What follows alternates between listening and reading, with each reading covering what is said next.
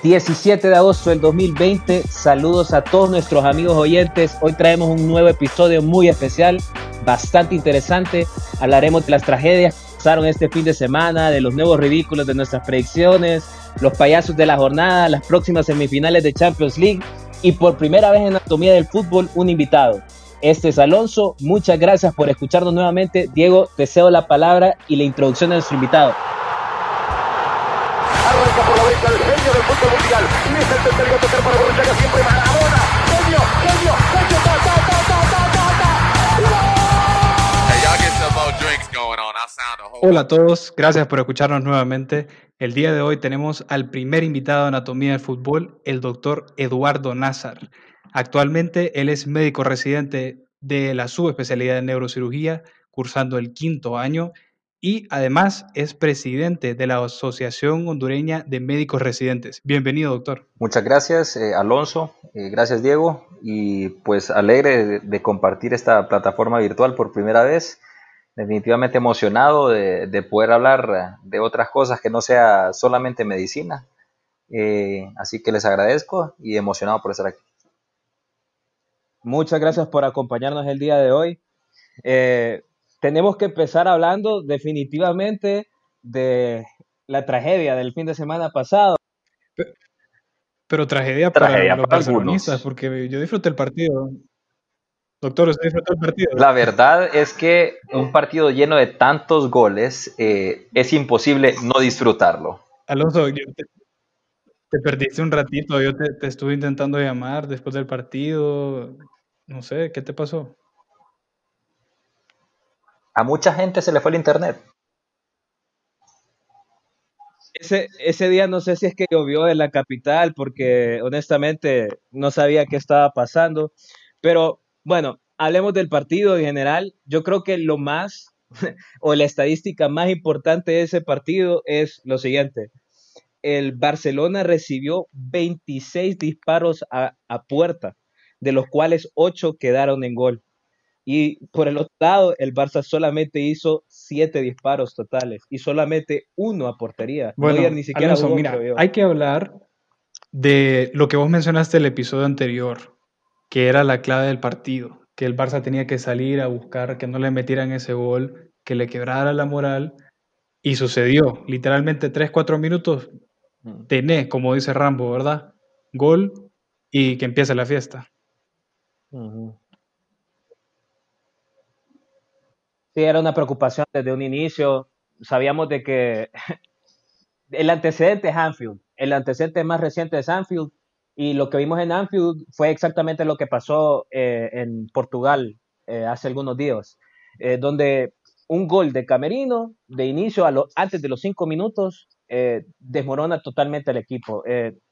Doctor, no sé qué, si, si, si usted en alguna otra realidad alterna, qué sé yo, vio, vería al Barça de alguna forma ganando o No, creo que en todo momento eh, la gran mayoría teníamos claro que, venía eh, en una mejor temporada, en un mejor momento. Eh, creo que tenían una gran cantidad de partidos, si no me equivoco eran 27 partidos sin perder en racha,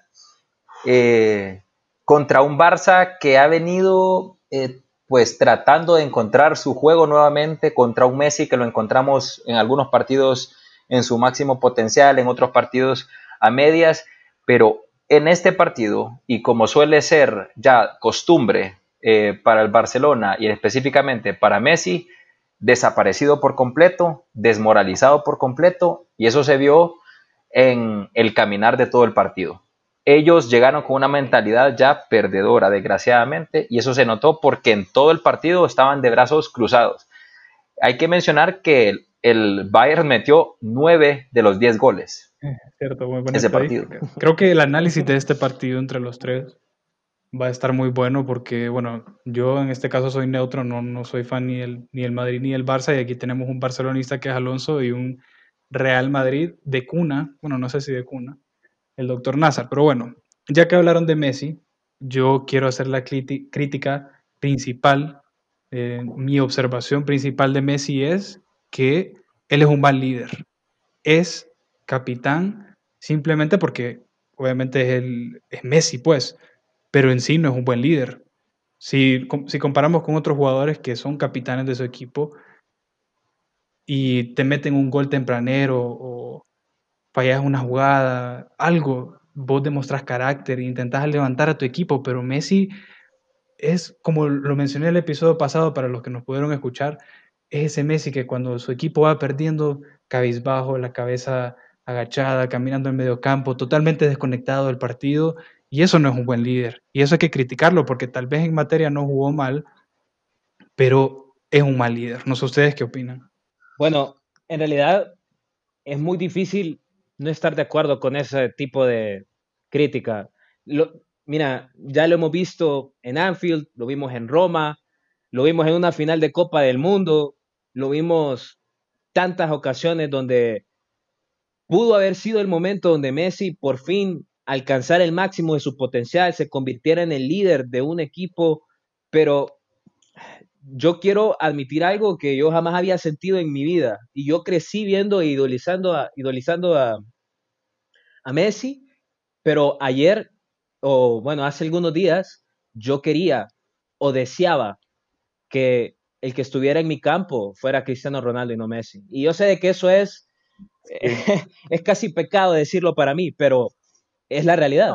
creo que tenés toda la razón, Alonso. Hay que, hay que ver, eh, aquí hay ciertas características de personas como Cristiano Ronaldo, que es el que todo el mundo quiere tener en su equipo, por sus características de liderazgo, por sus características de llevar a un equipo adelante y lo pudimos ver contra la Juventus.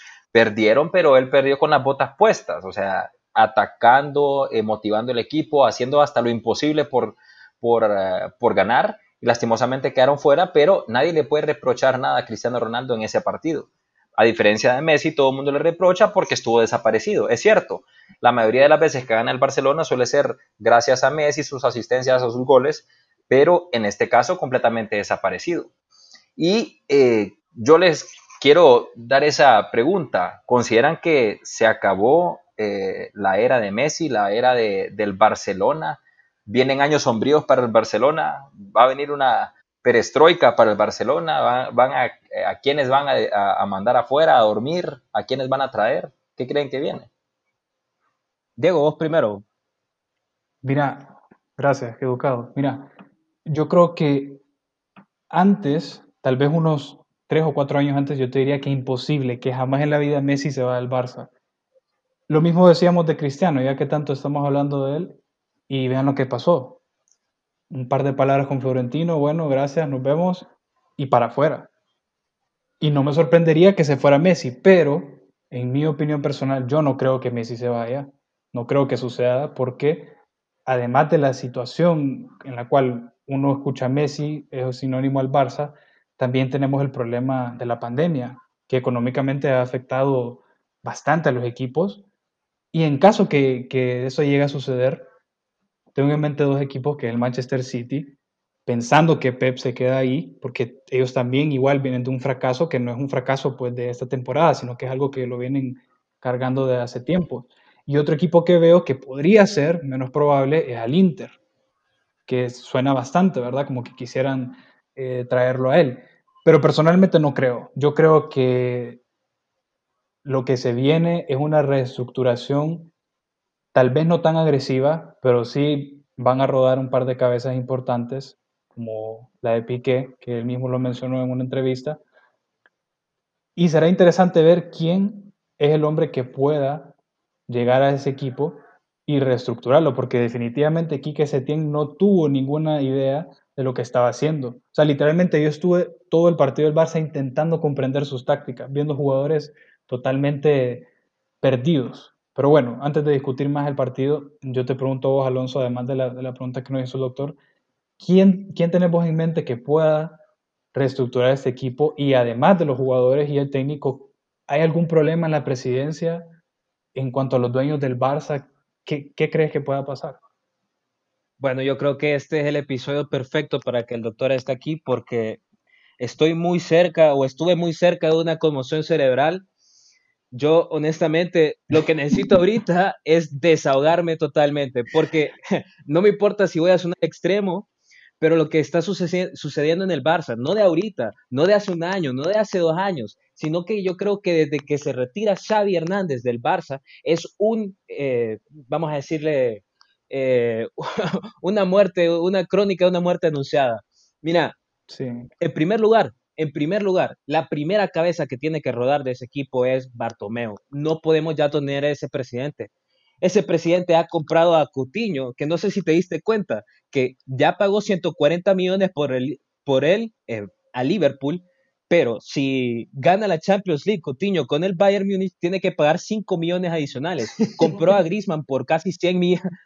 compró a Griezmann por 100 Pero Coutinho va a semis. eh, Coutinho va a semis. Coutinho va a ser campeón. Él compró a Griezmann por una cantidad cercana a los 100 millones de euros también para tenerlo banqueado durante el partido más importante de la temporada. Y también ha hecho co- compras dudosas como Vidal. Señor, ¿en qué mundo Vidal puede jugar en el, en el Barça?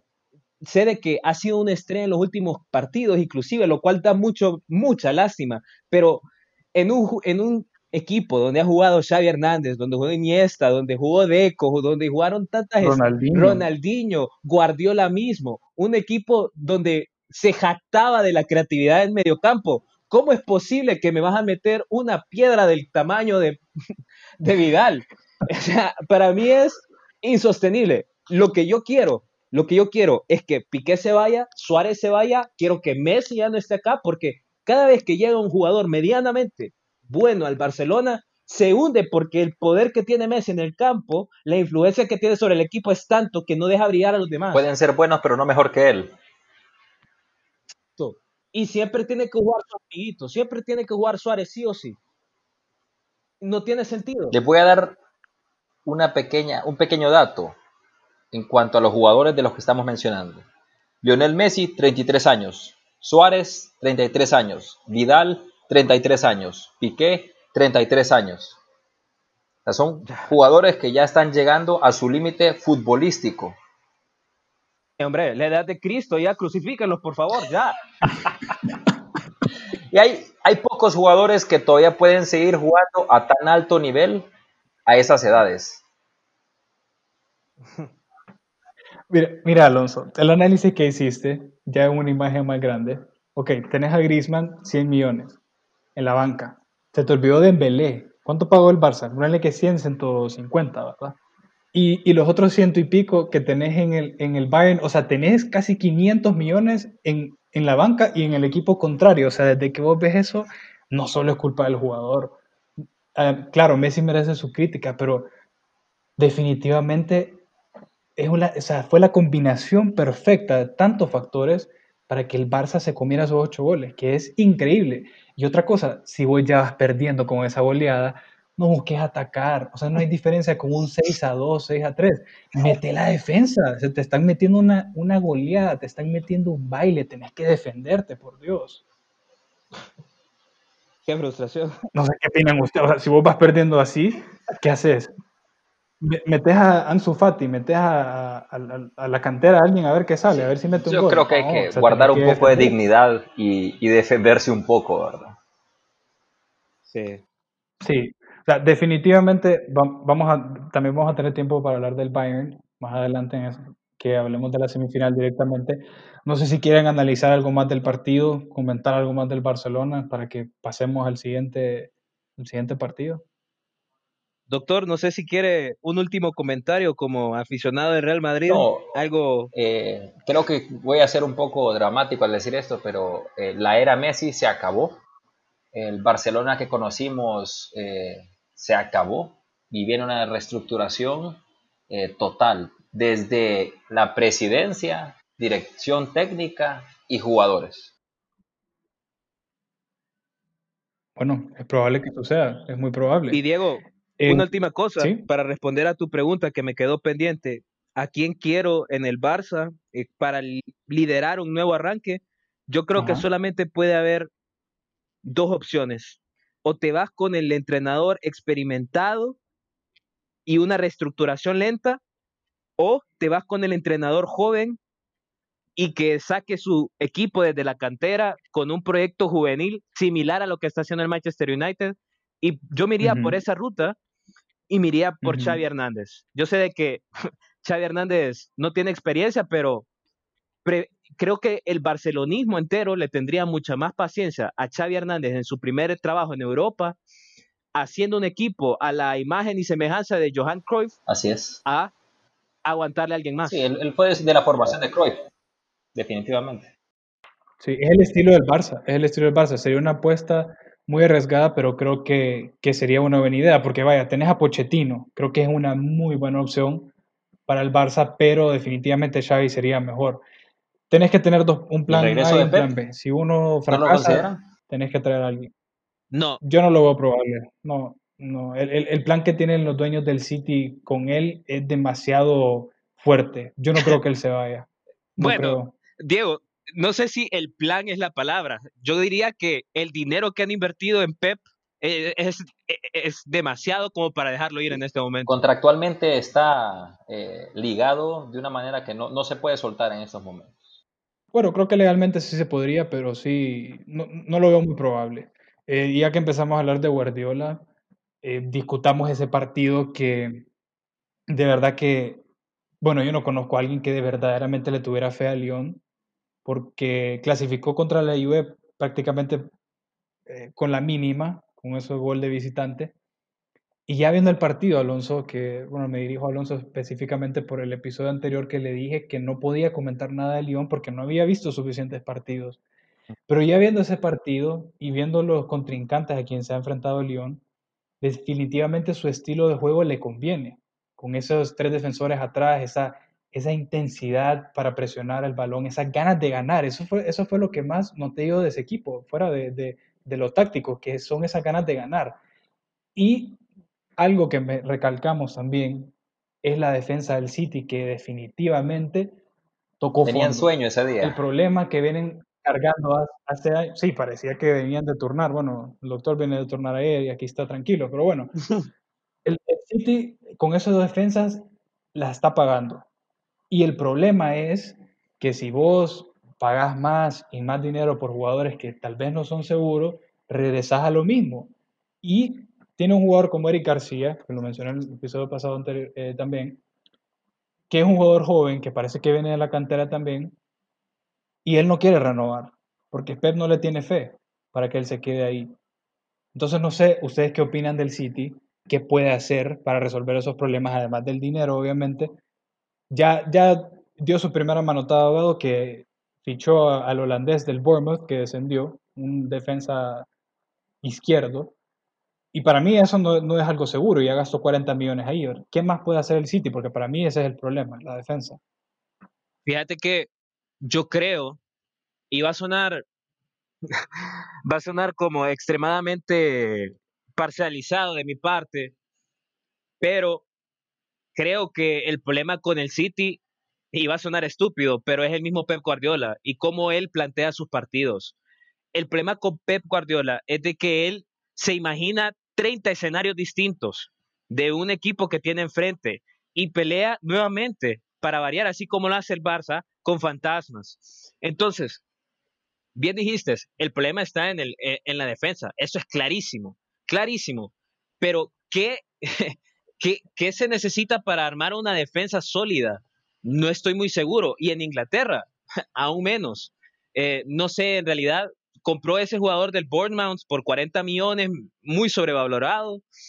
Pero Pep sigue siendo Pep y ha ganado demasiado y se ha reinventado ya tres veces y yo creo que hay que dejarle ese, esa duda, ese espacio para la duda. No sé, doctor, si tiene alguna algún pensamiento acerca de eso. Pues definitivamente creo que a Pep hay que tenerle respeto por lo que ha hecho. Eh, creo que aunque sí con el Barcelona eh, hizo algo que probablemente nunca va a volver a ocurrir en ese equipo, pero y le ha tocado, como ha dicho, reinventarse. Desgraciadamente, eh, el City ha, ha, tiene algo en su genética muy parecido al Atlético de Madrid. En los partidos importantes, en los partidos que tiene que eh, sacar esa excelencia, eso que, es típico de los equipos grandes, se quedan cortos. Y así ha venido ocurriendo desde hace muchos años. Lastimosamente, este City parecía que estaba para más. un medio, un medio campo y delantera que está eh, para hacer grandes cosas. Tienen a uno de los mejores jugadores eh, europeos del momento, pero eh, desgraciadamente se queda corto con su defensa. Y si tu defensa es débil, estamos en un fútbol donde todos tienen que defender y si tu saga es débil, no vas a avanzar. Yo, yo quería hacerle esa pregunta específicamente porque yo sé de que eso es algo que se habla mucho en el fútbol, ¿no? De la jerarquía, de la casta de campeón, del haberlo hecho anteriormente, de la historia, pero quería saber qué, qué tan cierto es, o en su opinión, qué tanto influye la historia de un equipo sobre los jugadores actuales del mismo. Para mí influye al 100%. Son equipos que están acostumbrados a la presión, acostumbrados a las finales, acostumbrados a jugar bajo situaciones adversas, donde pueden ver un 3 a 0 y ellos no se van a desmotivar. Y solamente los equipos grandes han comprobado que pueden eh, luchar contra esas, adversidades. Eh, ese gen de grandeza eh, no es fácil de adquirir y hay muchos equipos que se quedan cortos en el momento de la verdad, así como hay muchos jugadores que se quedan cortos. Hay equipos que es por su grandeza, llamen la histórica, pero eh, es algo que, les alimenta la mente, es algo definitivamente mental, esa mentalidad de ganadores, de, ganadores de campeonatos, donde puede ser el último penal que define el campeonato y aún así van a estar con la cabeza fría.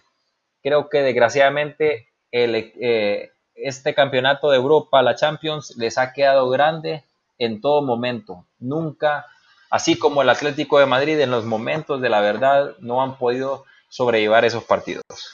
Creo que eh, es un, es un momento muy oportuno. Yo como fan del Manchester United puedo aprovechar para criticar al City en cuanto a lo que mencionó el doctor, que tiene un punto muy válido, la historia de tu equipo, lo que pesa usar la camisa de ese equipo. Y eso se vio en el partido.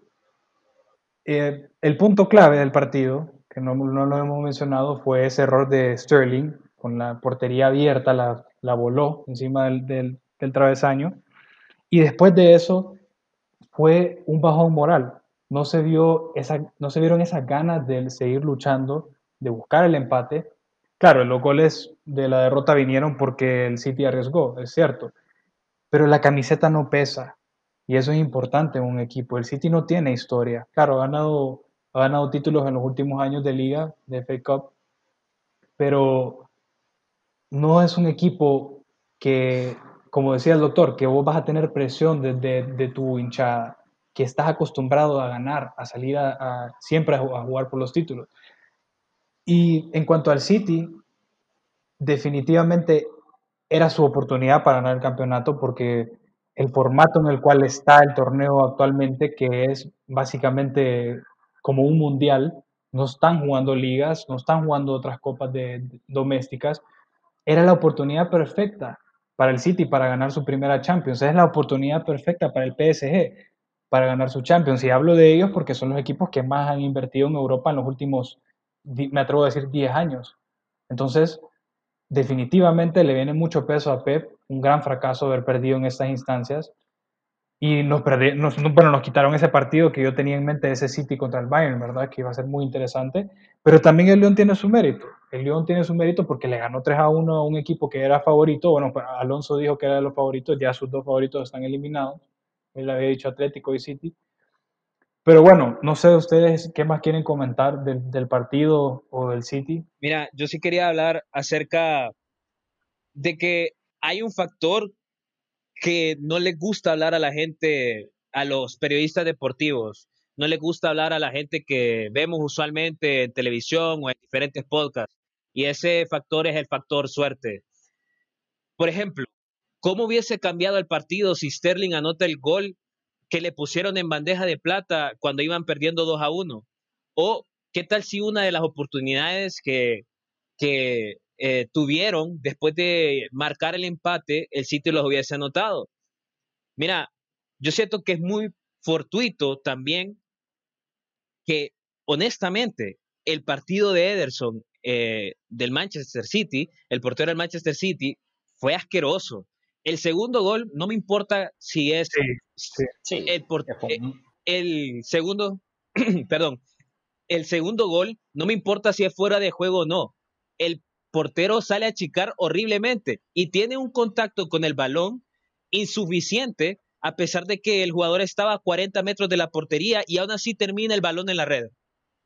Y el tercer Y el primer gol también. El primero, el primero fue una mala salida. Y ya hemos visto goles hacia el City, que le han metido goles. Él está regresando, voltea a ver a la, a la, o sea, en lo que está regresando, voltea incluso a ver a la, por- a la portería y, y, a- o sea, le pierde la mirada a la pelota y al jugador que tiene enfrente a punto de dispararle. Esos segundos, esos microsegundos, no los puede perder. Él ni siquiera se lanza en, es- en esa, en esa jugada. O sea, él simplemente va corriendo a ver la pelota pasar. Otro portero se hubiera plantado donde está porque ve que ya no tiene opción y se lanza, se la juega. Correcto. Entonces, yo siento que el planteamiento de, eh, de Rudy García fue muy bueno. Yo creo que investigó bastante bien acerca de, la, de las nueve veces que perdió el Manchester City durante la temporada en Premier League. Vos lo mencionabas la vez pasada, que eran equipos que se cerraban bien, pero que tenían ese hambre, ese olfato de gol al contraataque y conocían las debilidades defensivas del, del City. Eso, sumado a la pobre, al pobre juego de Ederson, creo que da a una tormenta perfecta donde otra sorpresa más en Champions League, otra muerte súbita y el City queda eliminado y Guardiola queda llorando. 800 millones de dólares invertidos a la basura. 800 millones de dólares. Suena... Wow. no, ¿Qué haríamos con ese dinero? Fíjate que eso lo vimos en la liga, Alonso. Lo vimos que el City o gana 5 a 0, o gana 3 a 0, o pierde por 2. 2 a 0, pierde 3 a 1, y así. Así lo vimos en la liga. Exactamente así fue.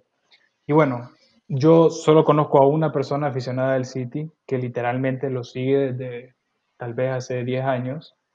No sé si nos va a escuchar y si nos escucha, pues me sigo riendo de tu equipo. Hasta la próxima. ¿Por qué sigue a ese Y- equipo desde hace tanto tiempo? No Eh, solo él sabrá, solo él sabrá, pero él es fiel a su equipo, así que es cosa de él. Él- Cada quien sufre como quiere. Como dicen, a, a los hombres nos gusta sufrir, ¿verdad? Bueno, hoy que tenemos al doctor Nazar, quiero aprovechar un, un segmento del podcast para hablar un poco de un poco de, de un tema que a muchas personas le intriga durante el juego, que es cuando se dan esos, esos golpes, esos encontronazos entre jugadores que se golpean cabeza con cabeza, lo que nosotros denominamos un trauma cráneoencefálico. Entonces, hoy que tenemos al doctor Nazar, no sé si él nos quiere hablar un poco sobre qué manejo se dan los médicos a estos jugadores en cuanto a la evaluación, en cuanto al tratamiento, el pronóstico, ¿Cómo, cómo se deben manejar eso, estos jugadores, doctor? Bueno, eh, para empezar, una pequeña ah, anécdota, creo que es importante mencionar que el trauma craneoencefálico existe en todos los deportes de contacto. Eh, suele ser el, el lugar donde más frecuente hay trauma en todo deporte. Es como el 80% de los traumas en los deportes, eh, ya de, gravedad, suelen ser por un trauma eh, en el cráneo. Eh, bueno, podemos mencionar casos que son muy famosos, específicamente en fútbol. La entrada a Peter Sech de, su, de, un, de un delantero donde por buscar la pelota él sale y es impactado en, en la región frontal con la rodilla. Inmediatamente pierde la conciencia por, eh, no sé, unos 5 o 10 minutos, pero es retirado del campo, eh, ya que de, detectan una deformidad en la frente. Eh, para hacer la historia corta, Peter Sech lo llevan al hospital, le detectan una fractura por hundimiento en la frente y tiene que ser intervenido, retirarle los fragmentos de cráneo y colocarle una malla de titanio. Lo dejó retirado tres meses del fútbol y eh, de, desde ese momento en adelante tiene que jugar con un casco, inicialmente un casco de rugby eh, y perman permanentemente, ya que la malla de titanio eh, se puede, puede perder su forma si es impactada nuevamente. Así que por suerte no tuvo secuelas a largo plazo, pero no, no siempre es así. Muchos deportistas de, de, de, deportes de contacto sufren traumas a repetición y tienen secuelas a largo plazo desde eh, cambios de conducta, eh, alteraciones de la memoria, eh, agresividad, depresión y que desgraciadamente ya al detectarse ya hay un daño establecido, ya hay un daño orgánico al cerebro. Entonces es importante eh, tener ese, ese pequeño eh, antecedente. Lo más importante en el fútbol, ya que hay tantos jugadores, es reconocer. Reconocer que estamos ante un trauma craneoencefálico. Hay traumas de cráneo en todo momento. Saltan, se pegan con la cabeza, eh, saltan, le pegan un codazo. eh, pero ha- hay unos traumas donde vemos que el jugador cae y desde el momento que cae vemos que lleva la mirada en blanco. eh, el paciente cae, perdón, el, el- el jugador cae y queda inconsciente. Una pérdida súbita. Correcto, hay una pérdida sí, súbita de conciencia. Desde el momento que hay una pérdida súbita de conciencia, eh, estos, eh, jugadores deben de ser retirados del, del partido. La evaluación inicial eh, definitivamente eh, va a que el paciente esté respirando, que tenga una vía aérea permeable y el estado de conciencia. Si el paciente está inconsciente, inmediatamente tiene que activarse el sistema de alarma, llamarse a la ambulancia, retirarlo no solamente de la cancha, sino que llevarlo a un hospital cercano para hacerle una tomografía, una tomografía cerebral. Muchas veces también vemos que los pacientes eh, los ven que se quedan duros y ven que otros jugadores quieren ir a sacarle a la lengua porque piensan que se van a atacar con la lengua. Lo que usualmente pasa es que los pacientes tienen una pequeña crisis, usualmente son crisis tónicas. Entonces se golpean y caen y empiezan a hacer una contracción tónica de todo el, de todo el cuerpo. Eso incluye los músculos de la masticación. Entonces los pacientes hacen una, un cierre forzoso de la boca. Entonces los, los jugadores piensan que se están ahogando y tratan de abrirle la boca para eh, no, que no se trague la lengua. Eh, cabe mencionar que es imposible tragarse la lengua. Eh, Ujú. pero eh, es lo que comúnmente ocurre.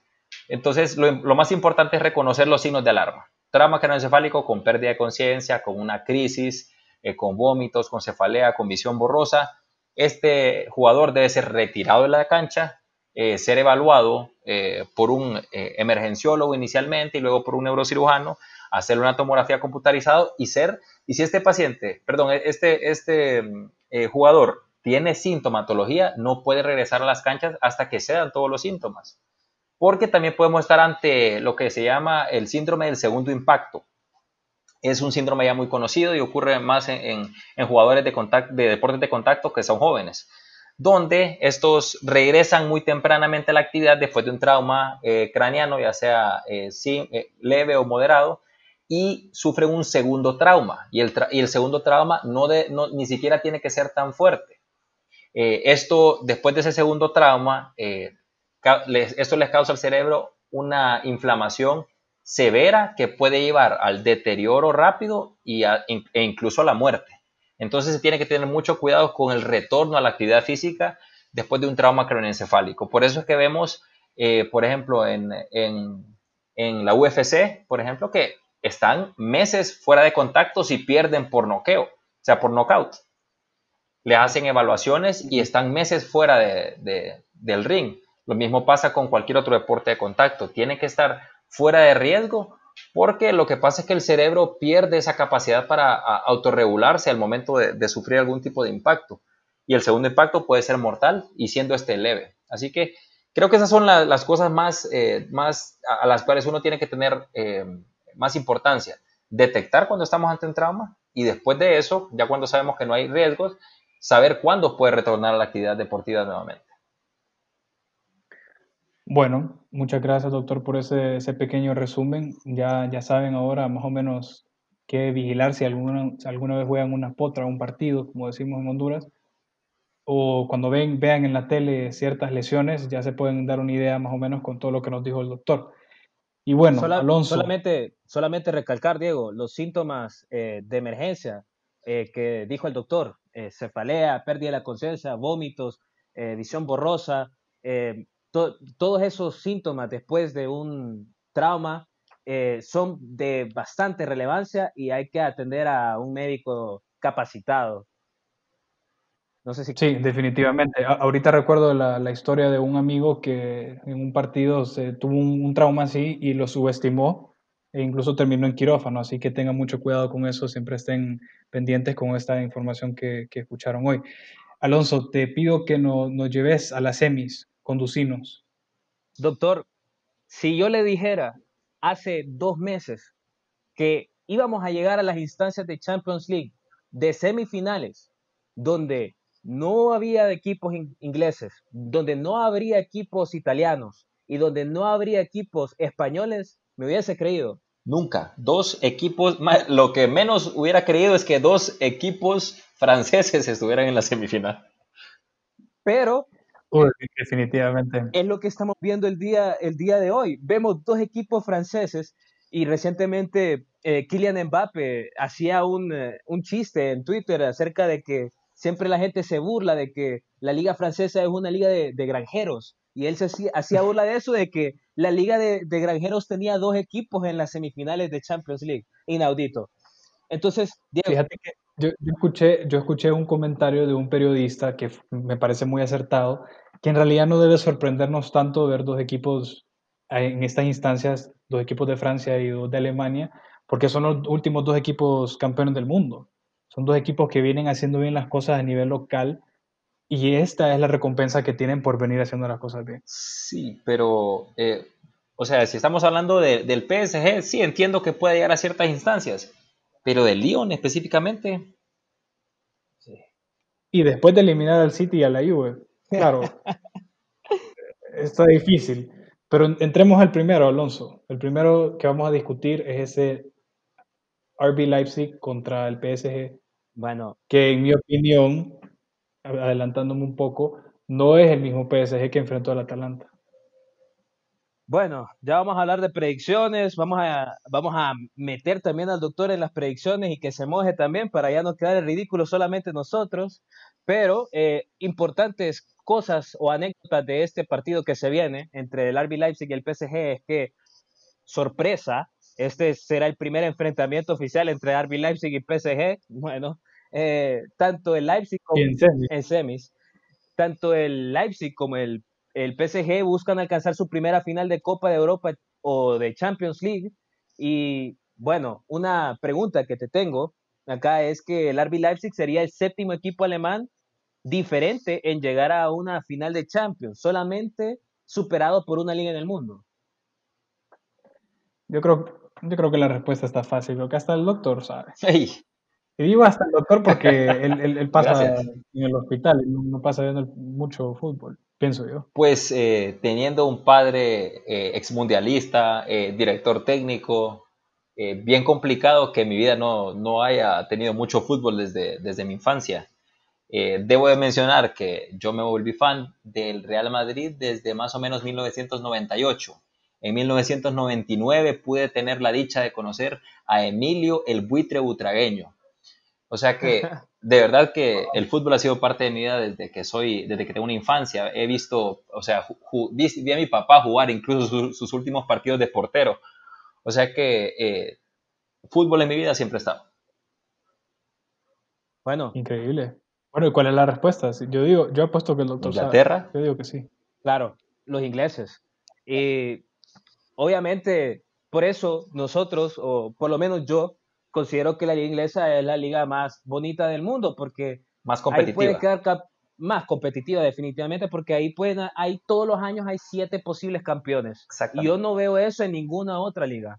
Entonces, Imagínate que este año ganó un equipo que no lo ganaba hace 30 años. Escucha, la verdad es que eso hace competitiva la liga. sí, sí, sí. Bueno, ¿qué opinan ustedes para este partido de Leipzig contra el PSG? Debo de mencionar, para empezar, eh, el Leipzig tiene ¿cuántos años? 11 años de historia. O sea, es un equipo muy reciente. Se fundó en el 2009. Son unas estadísticas que lanzó eh, Mr. Chip, si mal no recuerdo. 2009 se funda. Empieza en quinta división.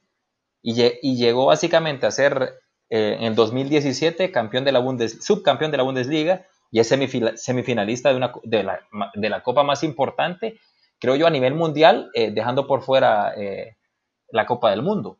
Entonces creo que hay que quitarse el sombrero ante este equipo. Es un equipo que puede sorprender. eh, no está fuera de, de la, de la realidad que pueda llegar a, a la final. Y honestamente, la final es un partido. Y en un partido puede ocurrir cualquier cosa. Así es. Sí, y esa semifinal es como una final, muerte súbita. Yo lo que mencionaba del PSG, que no es el mismo, y es el, creo que el jugador que más va a hacer la diferencia es Ángel Di María, en mi opinión. Y este es un PSG que tiene dos líderes, como son Neymar y Di María, que ya tienen su experiencia de haber ganado Champions con, con el Barça y con el Madrid. Y lo malo, digo, lo malo para el PSG es Icardi, que si sos la sombra de Chupomotín o Chupomotán, como se diga, no sé cómo se dice exactamente, estás muy mal. y ahí sí que está mal el PSG, pero creo que, creo que va a, compensar con Mbappé, con Di María, con Neymar. No me sorprendería que, que estuviera en la banca Icardi. Y la defensa pues no se vio tan mal contra el Atalanta. El mediocampo tal vez un poquito flojo en la primera parte, pero yo pensaría que en es, ya lo del Leipzig hasta aquí se aplaude. Para mí hasta aquí se aplaude y suficiente. Yo no estoy muy seguro de eso. Honestamente, yo prefiero la colectividad del RB Leipzig. Eh, verdaderamente el PSG estaba ante un equipo difícil, no nos engañemos. El Atalanta dio un partidazo y por 90 minutos, como lo dijimos la vez pasada, el, el, Atalanta era el equipo de cuento de hadas, el que estaba haciendo el milagro, pero es importante mencionar la figura de Neymar y quiero traer esto a, a, la plática, especialmente porque recibimos bastantes comentarios de gente que escucha este podcast diciendo que Neymar es el mejor jugador del mundo. Doctor, ¿es, Neymar, el mejor jugador del mundo? No, es el mejor jugador ni de PSG. O sea, creo que. Pues sí. Eh, creo que se queda muy. Una, le, ha quedado grande, quedó como una promesa. Creo que todos, todos pensábamos que Neymar iba a venir a, decirle a Messi: eh, bueno, podés eh, sentarte ya y darme el trono a mí. pero desgraciadamente, Messi es Messi en el Barcelona. nadie le iba a quitar ah, su, su trono ahí él tuvo que ceder en ese momento e irse a una liga muy, eh, mucho menos competitiva que cualquiera de las otras eh, en Europa. Y te estancas. Eh, lo vemos jugar haciendo maravillas en, en, Francia, pues, pero es difícil que lo metamos en, por ejemplo, en una liga Inglaterra, de Inglaterra o hasta en una liga pues de España. Y, pues vimos que no, o sea, sí, tenía sus, sus momentos mágicos, tenía sus jugadas bonitas, pero nunca fue constante y, no puede ser el mejor del mundo estando en un equipo en, Francia. Debo decir eso. Si vas a ser el mejor jugador del mundo, tenés que estar en una liga como Inglaterra, Italia, España eh, y básicamente una de esas tres.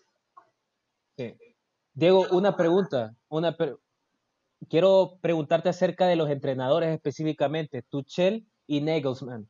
Ambos son técnicos sumamente, eh, vamos a decir, con falta de experiencia en estas circunstancias de, Europa. Eh, Tuchel viene de un Dortmund que impresionó, pero que dejó muchas dudas en la Champions League. No logró ganar otra, otra Bundesliga como lo había hecho Klopp, pero lo contrata aún así el PSG para empezar a dirigir estrellas y a manejar un, plantel repleto de egos. Por el otro lado, tenemos a Nagelsmann, un, un, entrenador el más joven en llegar a una semifinal de Champions League, que ha hecho un, bueno, vamos a decirlo, es, es una sorpresa total que este entrenador a sus treinta y tantos años ya esté en este nivel de competencia, pero lo hace con un equipo, vamos a decir, humilde o no tan jactancioso como el PSG. Decime, para vos, ¿quién te gusta más? A mí no me gusta ninguno. Nah, nah. Pero si me pones a elegir, obviamente te digo que, que, que Tuchel me gusta más, ¿verdad? Tal vez tiene más futuro el entrenador del Leipzig, que, él, porque es que es un arma de doble filo si estás en el PSG. Si no te va bien, tu cabeza rueda. Y así se ha, se ha visto con todos los entrenadores. Pero que me guste uno de los dos no me encantan. No soy muy fanático de los entrenadores alemanes. Creo que por obvias razones. Y yo creo que aquí va a jugar más la individualidad. Porque sus, ambos conocen sus estrategias, van a bloquearse, saben cómo se pueden, cómo se pueden em, herir el uno al otro, entonces creo que aquí va a pesar más la individualidad. Y me, adelanto desde ya, que bueno, claramente creo que me adelanté desde antes, que el PSG favorito. Y desde ahorita digo que ganan 4 a 1. Doctor Nazar, su predicción. Eh, creo que no va a ser tan fácil, creo que va a ser un 2 a 1 a favor del PSG, aunque quisiera que pasara el Leipzig por su historia tan reciente y su o sea, ellos no son dinero, ellos son motivación, ellos son eh, un equipo que ha venido desde abajo, ganando de manera constante, subiendo poco a poco, y este podría ser su momento para llegar a, a se- a su primer eh, subcampeonato de la, de la Champions. Claro, ya, ya, ya estamos hablando de palabras mayores ahí.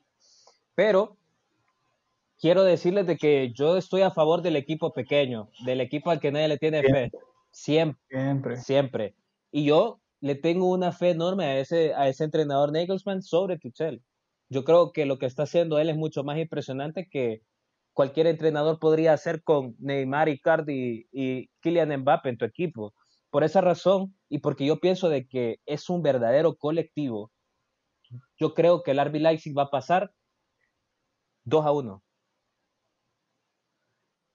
Sí, hay que ver qué hace el PSG contra la presión que, que le va a aplicar a eh, pues eh, Nagelsmann. Sabemos que es un equipo que los manda a presionar y, hace transiciones muy rápidas, así que no sé qué tal qué tanto podrá contrarrestar eso PSG. Eh, va a ser interesante de ver. Sí, va a ser buen partido. Yo la verdad me arriesgo con la goleada porque ya la verdad en este punto cualquier pronóstico que alguien dé no es loco porque está pasando cualquier cosa.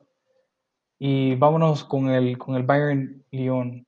Yo quiero opinar sobre lo último del Barça Bayern. Yo creo que ahí vimos al campeón. Así es. Y para mí, para mi gusto, en cuanto al análisis del partido, yo creo que no hay más que analizar. Se sabe que el Lyon va a salir a jugar lo mismo que ha venido jugando todos estos partidos desde la final de Copa de Francia contra el PSG, desde ese partido contra la Juve.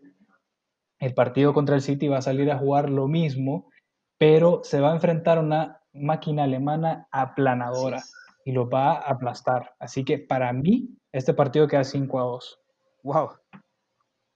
Doctor, Sí, lo mismo pienso. Eh, creo que así como viene, estamos, estamos hablando del campeón de la Bundesliga contra el que clasificó en séptimo lugar en, esta, en, la, en la Ligue de France. Entonces, creo que incluso si lo hubiéramos visto en, en grupos o en otra fase, estamos hablando de el primer lugar de una liga tan competitiva como la alemana contra el séptimo lugar de una, una liga tan poco competitiva. Hemos visto que los partidos han sido muy fortuitos, eh, sí es cierto, hay que, hay, que, hay que estar ahí para las oportunidades, pero han sido fortuitos, eh, mientras que hemos visto una máquina vapuleadora que le metió siete goles en dos partidos al Chelsea y le metió ocho goles al Barcelona. Ahorita va a ganar de manera solvente 3 a 0. yo, aunque me guste los equipos pequeños, pero no me gustan los equipos así, que están No, no tan pequeños. No, no, no, no tan pequeños. Y la verdad que con lo que decía el doctor, yo estoy totalmente de acuerdo. Vemos un equipo que no tiene ni siquiera mérito propio para clasificar a la siguiente edición de Champions League. Eh, de ese nivel de competencia estamos hablando. Y por más que nos guste Rudy García, por más que nos guste eh, la manera en que estuvieron en el lugar correcto, con jugadores como Dubois en el momento correcto para marcar goles ante el City, creo que simplemente, simplemente los alemanes tienen una contundencia tan impresionante y tan aterradora y Flick tiene ese equipo tan bien trabajado que yo no veo una alternativa. No veo ni siquiera una posibilidad donde yo, que de por sí ya soy el más optimista, eh, pueda en realidad, pueda en realidad apoyar a Lyon. Eh, la verdad es que tienen razón, el, el Bayern Múnich va a ganar este partido 4 a 0. Bueno, yo creo que no hay mucho que discutir ya de ese partido. Y, y no creo, y no es por subestimar tanto al Lyon, sino que hay que darle el mérito al Así. Bayern, que es un equipo con una fuerza increíble. Este, Alonso, yo quería hacerte un comentario de, de esta semifinal, último comentario antes de despedirnos. Yo creo que Guardiola, siendo el estratega que es, analizó mejor eliminarse ahorita que enfrentarse al Bayern, porque ya te imaginas esa defensa del City, ¿verdad? Tal vez otros ocho, unos cinco, no sé. Mm, Mira, yo creo que estamos cansados de hablar de Guardiola y del Barça. Yo ya no, ya no, ya no puedo tolerarlo. Yo creo que mi autoestima está totalmente vapuleada el día de hoy. Entonces, dejémoslo en que el Bayern va a ser campeón y va a ser un merecido campeón. Bueno, ya, ya te adelantaste la predicción de la, de las semis. Eh, yo quiero darle las gracias al doctor Nazar por podernos acompañar este día y también quiero aprovechar el momento para darle las gracias a todo el personal médico que está y con esa famosa frase en, el, en la primera línea de batalla. Eh, doctor, le quiero pedir que se pueda despedir de, nuestro, de nuestra audiencia, ya que usted tiene el honor de ser el primer invitado a nuestro podcast. Eh, bueno, eh, definitivamente agradecerles. Eh, me gustó definitivamente estar en un lugar donde pude hablar de cualquier otra cosa que, que, no sea los problemas actuales que estamos viviendo, que aunque no dejan de ser importantes por salud mental, es muy importante también llevar nuestra atención a otras cosas. Em, me divertí muchísimo, ha sido muy interesante tener estas pláticas de análisis muy profundos y definitivamente eh, sigan, lo, lo, tienen que seguir haciendo. Esto de verdad que eh, pues me alegró el día. Em, ha sido difícil todos estos meses estar en, las situaciones que nos vemos ante eh, pues, tanta enfermedad, tantas situaciones complicadas que son endémicas de, nuestro país. pero hay que seguir adelante y les agradezco. gracias a, todos por estar pendientes y escuchar el podcast y eh, hasta la próxima. Sí, esperemos que, en otro momento nos puedas acompañar en, nuestro programa y a los que nos escuchan, gracias por llegar hasta aquí, hasta esta parte del, del episodio. Y quiero invitarlos a que nos sigan en Instagram. Abrimos una página de Instagram donde vamos a estar subiendo contenido sobre cada episodio que vamos a hacer. Todos los nuevos episodios pueden buscarnos como Anatomía del Fútbol, así, planito, sin HN, sin 504, sin nada, solo anatomía del fútbol. Y hasta la próxima.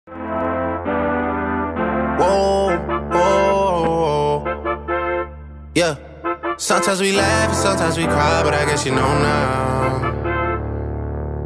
baby.